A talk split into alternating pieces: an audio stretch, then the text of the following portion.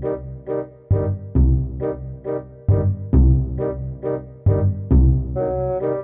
und herzlich willkommen zu den Wissenschaftsreportern, unserem Zukunftspodcast für Jugendliche. Ich bin die Clara. Und ich bin die Gabriele.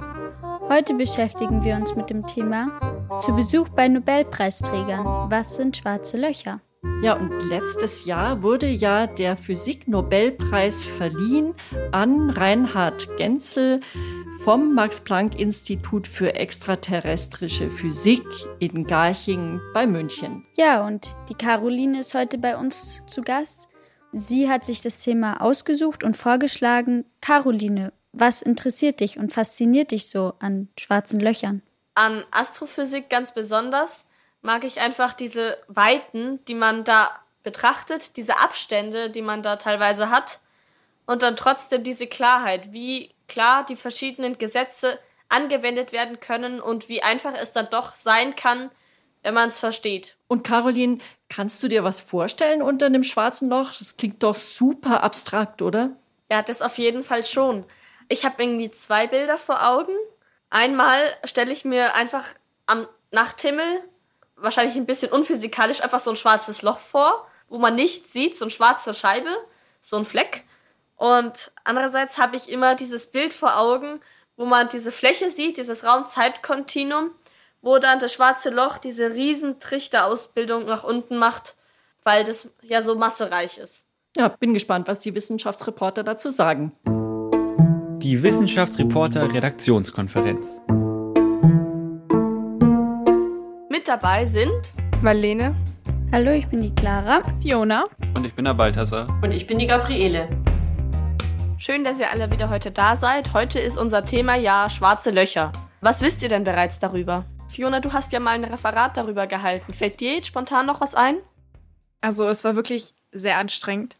Wir haben auch versucht, noch die Relativitätstheorie mit einzubeziehen, aber als wir dann das Referat gehalten haben, haben wir schon gesehen, dass sehr, sehr viele verwirrt waren. Das schwarze Loch ist eigentlich nichts anderes als eine Masse, die wahnsinnig konzentriert ist, also auf einem wirklich ganz, ganz kleinen Punkt. Also wenn wir zum Beispiel die Erde hätten mit ihrer Masse, dann wäre sie, wenn sie ein schwarzes Loch wäre, ein Zentimeter groß.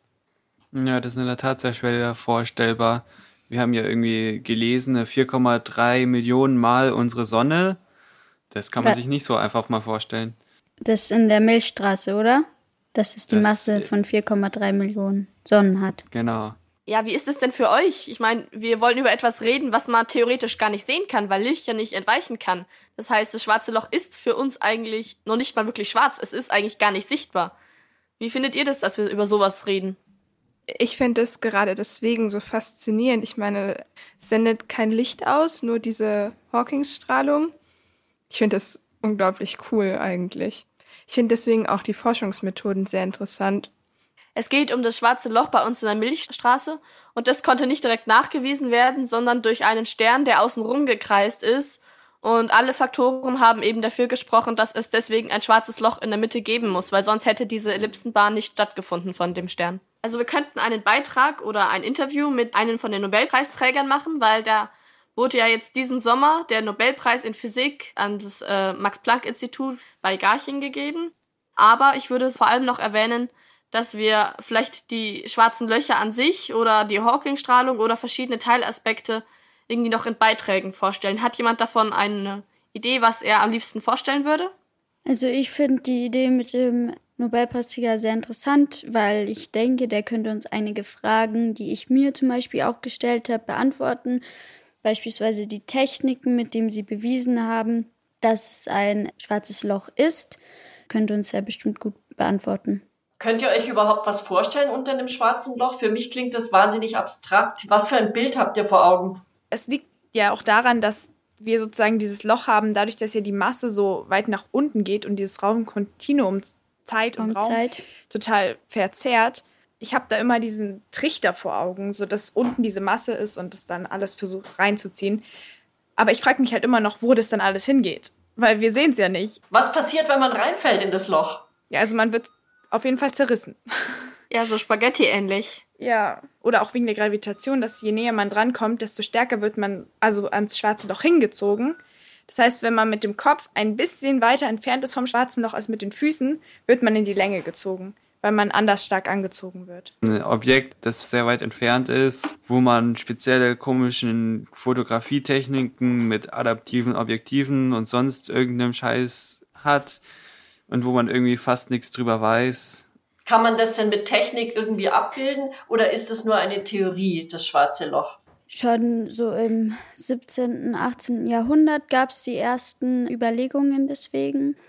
Dann mit der Relativitätstheorie gab es dann auch die Möglichkeit, das nachzurechnen.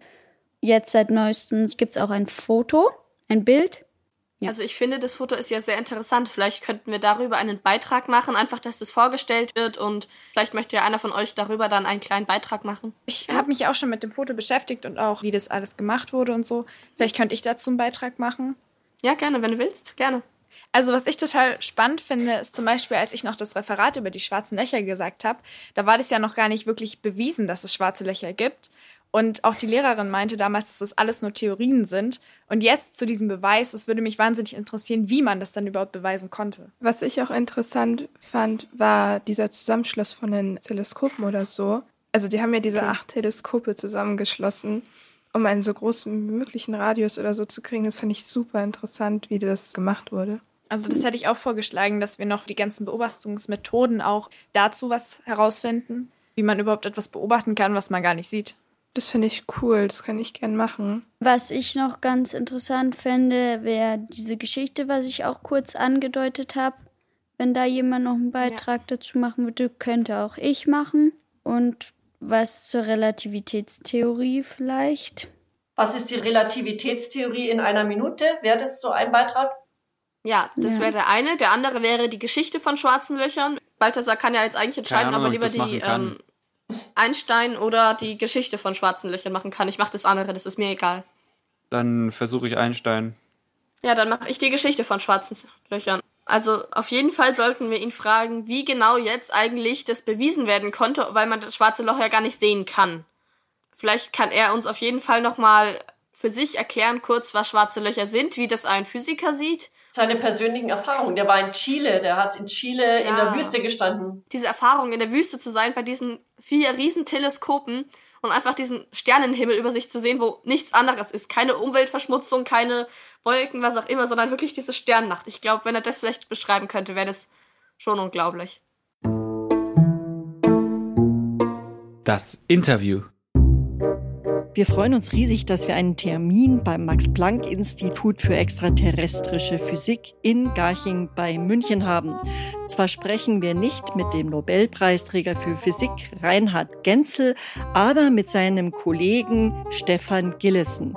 Stefan Gillessen war schon oft in der Wüste in Chile und hat mit dem Vierfachteleskop, dem Very Large Telescope, das schwarze Loch in der Milchstraße beobachtet. Diesmal müssen wir uns digital treffen, denn wir sind alle im Lockdown. Also leider können wir uns keine Messinstrumente, keine Teleskope live ansehen. Ja, hallo, herzlich willkommen, Stefan. Du bist heute unser Experte. Du bist ja Mitarbeiter beim Institut für extraterrestrische Physik in Garching. Wie habt ihr das denn am Institut gefeiert? Notgedrungen sehr dürftig. Ja? Also die Corona-Regeln gelten natürlich auch für solche Ereignisse. Sprich, das war alles mit äh, sehr viel Abstand und man darf natürlich auch keine Getränke reichen. Ich war auch glücklicherweise bei der tatsächlichen Verleihung des Nobelpreises in der Staatskanzlei dabei. Und auch das war eine denkbar trockene Veranstaltung. Da gab es auch einfach gar nichts. Und ihr wart sicher super stolz, oder? Äh, klar, da, da, freut man sich natürlich äh, ungemein. Ich glaube, ich war auch der Erste, der den Reinhard Genzel gesehen hat, äh, nachdem er die Nachricht erhalten hat. Die Worte, die äh, als erstes kamen, waren tatsächlich This is Stockholm. Ganz, wie man sich das so vorstellt.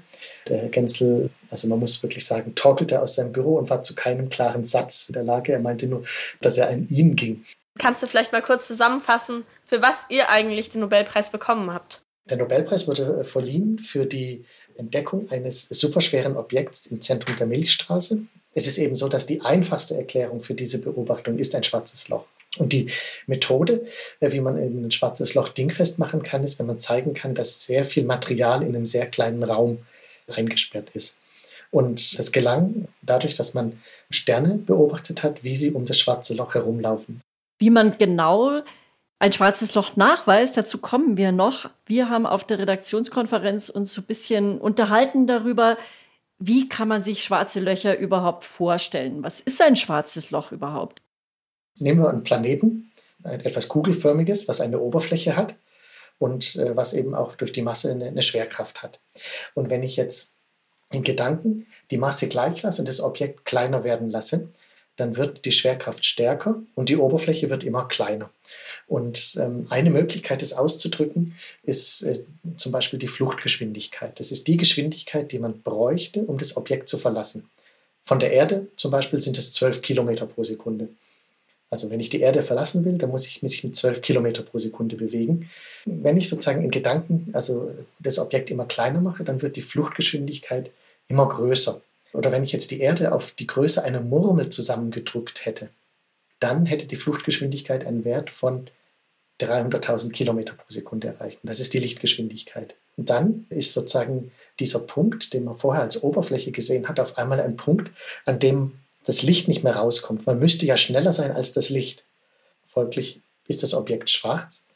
Und weil man auch weiß, dass sich nichts schneller als Licht bewegen kann, kommt gar nichts mehr raus. Das heißt, es ist ein Loch, also eine Einbahnstraße, ein schwarzes Loch. Lustigerweise weiß man dann gar nicht, was im Innern von so einem schwarzen Loch ist. Also nach allem, was man weiß, äh, müsste das im Zentrum dieses schwarzen Lochs wirklich auf einen Punkt zusammenschnutzeln. Aber das ist natürlich unphysikalisch, alles in einem Punkt zu haben.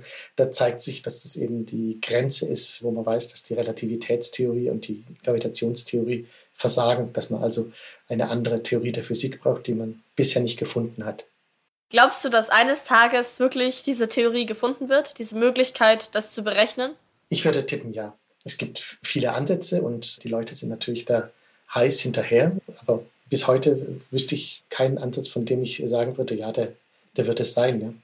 Und also es ist wirklich abstrus, was sich die Leute überlegen. Ja, das sind Welten mit 26 Dimensionen, von denen nicht alle Dimensionen entfaltet sind. Die ist die gesamte Dimension sozusagen auf einem mikroskopisch kleinen Kringel nur vorhanden. Unmengen von Theorien gibt es da. Also viel Theorie und man kann die schwarzen Löcher nicht sehen, hast du gesagt. Aber es gibt sie schon, oder? Das ist sozusagen genau der, der Punkt des Nobelpreises. Der experimentelle Teil äh, wurde eben vergeben an Reinhard Genzel und Andrea Gees für den Nachweis, dass es diese schwarzen Löcher gibt. Und äh, Roger Penrose in England hat ihn dafür gekriegt, dass er zeigen konnte, dass diese schwarzen Löcher sich auch wirklich bilden können. Von da an war eigentlich klar, dass es sie geben kann. Und dann war natürlich die Suche nach den schwarzen Löchern eröffnet. Wir müssen also ein bisschen indirekt vorgehen, um so ein schwarzes Loch überhaupt nachweisen zu können. Marlene von uns hat auch recherchiert, mit welchen Methoden das gemacht wird. Schwarze Löcher können mit vielen verschiedenen Methoden beobachtet werden. Zwei davon sollen hier erklärt werden. Zunächst kann man ein schwarzes Loch mit Hilfe der spektrorelativistischen Verifikation beobachten.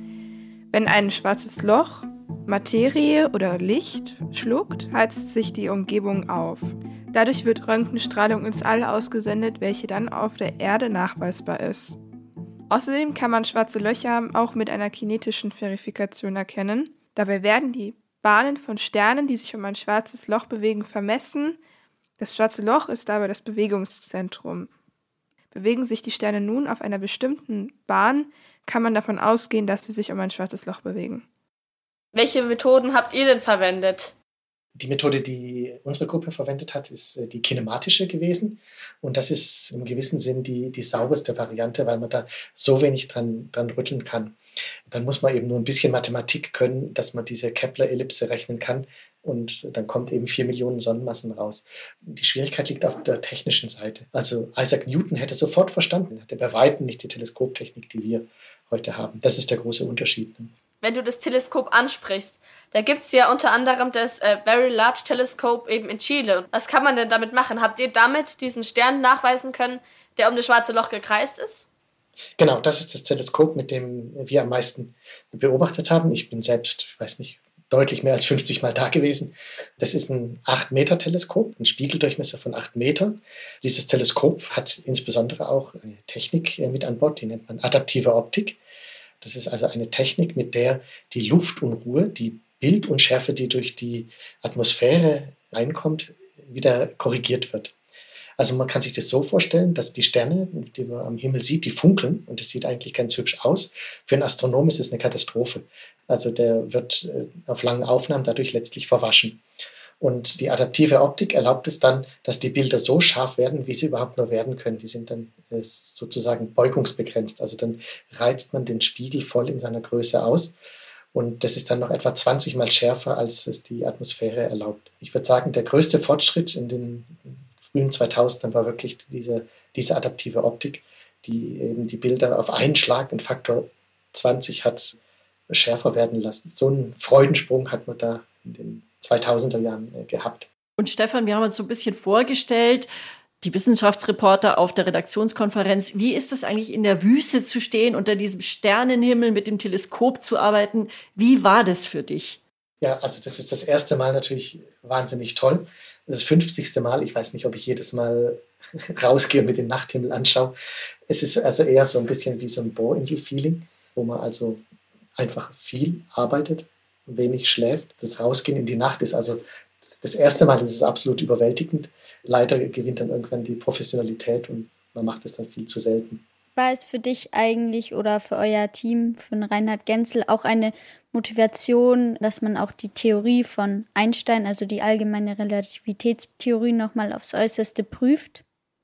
Ja, wobei in den, den frühen Jahren war sozusagen die Jagd wirklich äh, mehr darauf, gibt es ein schwarzes Loch? Und diese Frage, die ist eben ja seit also seit 2005, 2006 so klar beantwortet mit Ja, dass man sich mit dieser Frage eigentlich nicht mehr abgibt. Dann juckt es einen natürlich unter den Fingern, dann möchte man gucken, ob auch die Relativitätstheorie richtig ist. Und das ist das, was wir also in den letzten Jahren gemacht haben. Seit dem Jahr 2006 oder so haben wir ein, ein neues Instrument dann entwickelt, das seit 2017 am Teleskop ist. Dieses Instrument heißt Gravity, also wie Schwerkraft auf Englisch. Und das Besondere ist, dass es ein Interferometer ist. Das heißt, es kombiniert die Teleskope, die auf dem Paranal stehen, auf dem Berg in Chile. Das sind vier dieser 8-Meter-Teleskope und die werden zusammengeschaltet, sodass sie wirken wie ein Einzelteleskop. Was heißt es für Einstein? Ist jetzt das dann noch genauer beweisbar, dass Einstein recht hatte oder nicht so ganz recht hatte? Oder also mit der adaptiven Optik hätten wir noch lange gebraucht, bis man sozusagen die Einsteinsche Theorie in einigen Aspekten getestet hätte. Und mit dem Interferometer ging das eben sehr viel schneller.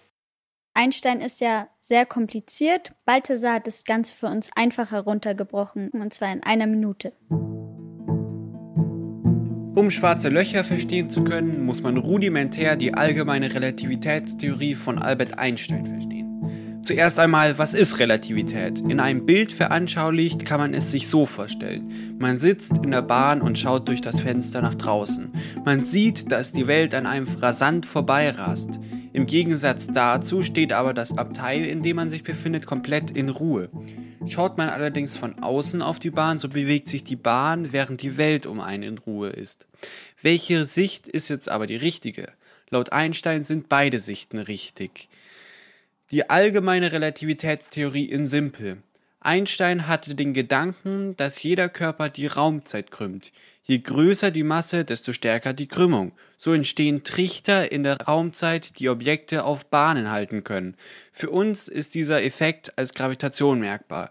Beim schwarzen Loch ist die Masse so hoch, dass der Trichter so tief ist, dass nicht einmal das schnelle Licht entweichen kann. Ein Trichter, der alles verschluckt, das klingt ja echt richtig gefährlich für uns auf der Welt spielt es da, kann es für uns gefährlich werden? Nein, weil es eben doch 26.000 Lichtjahre sind. Und das ist eine Distanz, die schafft man nicht zu überbrücken. Wenn ich ein Lichtstrahl wäre, was ich bei weitem nicht bin von meiner Geschwindigkeit, dann bräuchte ich immer noch 26.000 Jahre, um dahin zu kommen. So lange lebe ich ja gar nicht.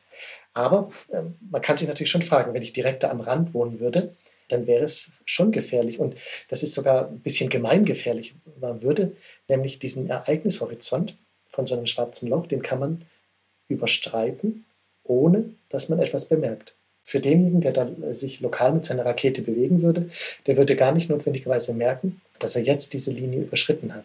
Aber er kommt dann eben garantiert nicht mehr raus. Was passiert dann mit dem? Was passiert, wenn er diesen Ereignishorizont überschreitet? Wenn man den Gleichungen glaubt, wie wir sie im Moment kennen, dann würden die aufs Zentrum immer weiter zubeschleunigt werden und da mit einer sehr hohen Geschwindigkeit aufprallen und zermalmt werden. Ja. Die Menschen haben sich ja schon lange mit dem Thema schwarze Löcher beschäftigt. Meiner Meinung nach ist ja Isaac Newton so der Erste gewesen, der den Grundstein dafür gelegt hat. Da wurden bereits im 18. Jahrhundert Theorien aufgestellt, die Vermutungen zu schwarzen Löchern darstellen. Da habe ich selber mal ein bisschen zu recherchiert. Bereits Ende des 18. Jahrhunderts stellten der Engländer John Mitchell und der Franzose Pierre-Simon de Laplace unabhängig voneinander Gedankenexperimente vor, die als erste Überlegungen zu schwarzen Löchern gelten. Sie behaupteten, dass von manchen Sternen kein Licht mehr entkommen kann, wenn die Sterne eine genügend große Masse haben. Diese Theorien gerieten aber in Vergessenheit, bis Karl Schwarzschild 1916 die Größe und das Verhalten eines schwarzen Lochs berechnete. Grundlage dafür war Albert Einsteins allgemeine Relativitätstheorie. Obwohl dieser selber einen Artikel veröffentlichte, mit dem er beweisen wollte, dass schwarze Löcher nicht existieren können. Jedoch Anfang der 1970er Jahre wurden mit Hilfe eines Satelliten Röntgenstrahlen erfasst, die auf die Existenz eines schwarzen Loches hinwiesen. Den indirekten Beweis lieferten 2002 Reinhard Genzel und sein Team vom Max-Planck-Institut für extraterrestrische Physik, als sie einen Stern beobachteten, der um ein unsichtbares Zentrum von 4,5 Millionen Sonnenmassen kreist. Das konnte nur ein schwarzes Loch sein. Den ersten direkten Beweis lieferte dann am 10. April 2019 das erste Foto eines schwarzen Lochs bzw. seines Schattens. 2019 wurde ja erstmals ein Foto von einem schwarzen Loch bzw. von seinem Schatten veröffentlicht. Hat das deine Arbeit auch beeinflusst? Nicht direkt, würde ich sagen. Es ist ein, ein sehr statisches, sehr unscharfes Bild. Und der Wert dieses Bildes äh, besteht wirklich darin, dass auch hier, also alle gängigen Theorien, die man so kennt, wie schwarze Löcher aussehen sollten, die sagen voraus, es sollte so aussehen. Dann schaut man hin und es sieht auch tatsächlich so aus. Das ist also in einem gewissen Sinn also eine, eine notwendige Bedingung ist, ist erfüllt. Inwieweit das wirklich hinreichend ist, also als Beweis dafür, dass es ein schwarzes Loch ist, da bin ich mir nicht so ganz sicher. Man hat natürlich einen dunklen Fleck gesehen, aber es gibt natürlich viele Varianten, wie ein dunkler Fleck äh, auftreten kann. Ja, auch Fiona hat uns dazu was recherchiert und es kurz in einem Beitrag zusammengefasst. Schwarze Löcher. Für die Physik sind sie seit Jahren das zu erforschende Objekt. Sie verschlucken alles Licht und sind daher unsichtbar. Aus diesem Grund ist es bisher auch noch nie gelungen, ein schwarzes Loch direkt sichtbar zu machen. Doch Anfang April 2020 haben Astronomen es geschafft, das erste Foto eines schwarzen Lochs zu erstellen. Die Aufnahme des Fotos war nur mit dem Event Horizon Telescope möglich. Im Frühjahr 2017 verlinkten die Wissenschaftler dazu zum ersten Mal acht Teleskope, welche auf vier Kontinenten verteilt waren. Damit bildeten sie ein virtuelles Teleskop, dessen Auflösung einer zwei Millionenfachen Vergrößerung entspricht, also ausreichend, um einen Tennisball auf dem Mond ausfindig zu machen. Dieses Foto bildet den Beweis für die Existenz schwarzer Löcher, und man hat jetzt die Möglichkeit, schwarze Löcher näher zu untersuchen. Da schwarze Löcher das Zentrum einer jeden Galaxie bilden, kann man mit der Untersuchung der schwarzen Löcher in Zukunft auch ein vollständiges Bild über die Entstehung und Entwicklung aktiver Galaxien gewinnen. Karl Schuster, Direktor des Instituts für Radioastronomie im Millimeterbereich, das an der Beobachtungskampagne beteiligt war, berichtete zudem, dass das Bild eine Bestätigung von Albert Einsteins allgemeiner Relativitätstheorie unter den extremsten Bedingungen des Universums sei. Mit dem ersten Foto sind wir also auf dem Weg aus den Mysterien des Weltalls, aus den schwarzen Löchern, für uns besser bekannte Objekte zu machen. Okay, also wir haben uns in der Redaktionskonferenz überlegt, inwieweit die Forschung jetzt einen Nutzen für die Menschheit bietet. Da war, haben wir uns überlegt, ob man das schwarze Loch vielleicht als Müllschlucker verwenden könnte, dass man vielleicht einfach ganz viel Müll, den man auf der Erde nicht mehr braucht, irgendwie in ein Raumschiff leiht und dann zum schwarzen Loch hin transportiert. Würde das funktionieren oder gibt es sinnvollere Nutzungsmethoden des schwarzen Lochs? Also ich würde mal sagen, das ist wieder aufgrund der Distanz. Wenn man selbst nicht hinkommt, wie soll dann der Müll hinkommen? Wenn man Müll ins Weltall schießen will, also das ist auch nicht ganz leicht. Man muss ja dann die Masse erstmal von der Erde wegbewegen und mit einer Rakete nach oben hieven. Das ist also, würde ich sagen, eine äußerst ineffiziente und vermutlich auch CO2-intensive Variante, den Müll loszuwerden wenn man nach draußen schaut, stellt man eigentlich fest, dass die eigentlichen Antworten häufig auf der Erde liegen. Ja. Also man muss halt den Müll vermeiden. Oder wenn man nach einer zweiten Erde sucht, ja, dann stellt man fest, ja, es könnte sie geben, aber es ist so hoffnungslos, dahin zu kommen.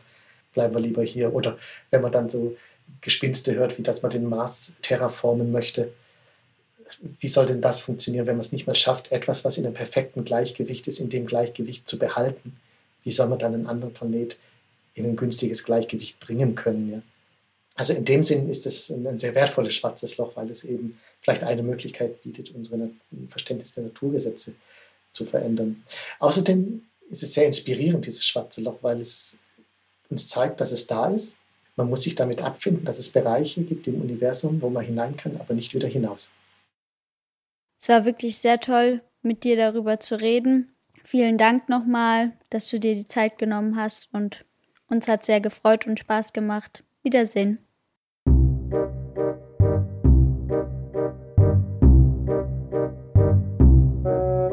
Wir sind jetzt bei der Abschlusskonferenz und jetzt, nachdem wir das Interview gehört haben, hat sich eure Sichtweise auf schwarze Löcher verändert?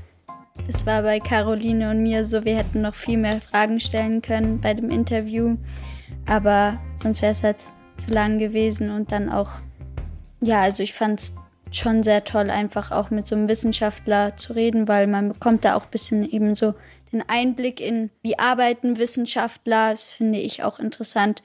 Ich fand es auch schön, dass er nicht nur irgendwelche Fakten oder so aufgezählt hat, sondern auch ein bisschen Einblick in seinen privaten Alltag sozusagen gegeben hat, mit dem, dass er erzählt hat, wie das war, als sie den Nobelpreis bekommen haben. Wie das ganz konkret war, als der äh, Herr Genzel den Anruf aus Stockholm bekommen hat. Das hört man ja sonst irgendwie nicht. Das kommt ja nirgends in den Nachrichten oder so. Das fand ich auch besonders. Die schwarzen Löcher sind ja eigentlich auch schon seit relativ vielen Jahren Thema, auch wenn nur sehr theoretisch.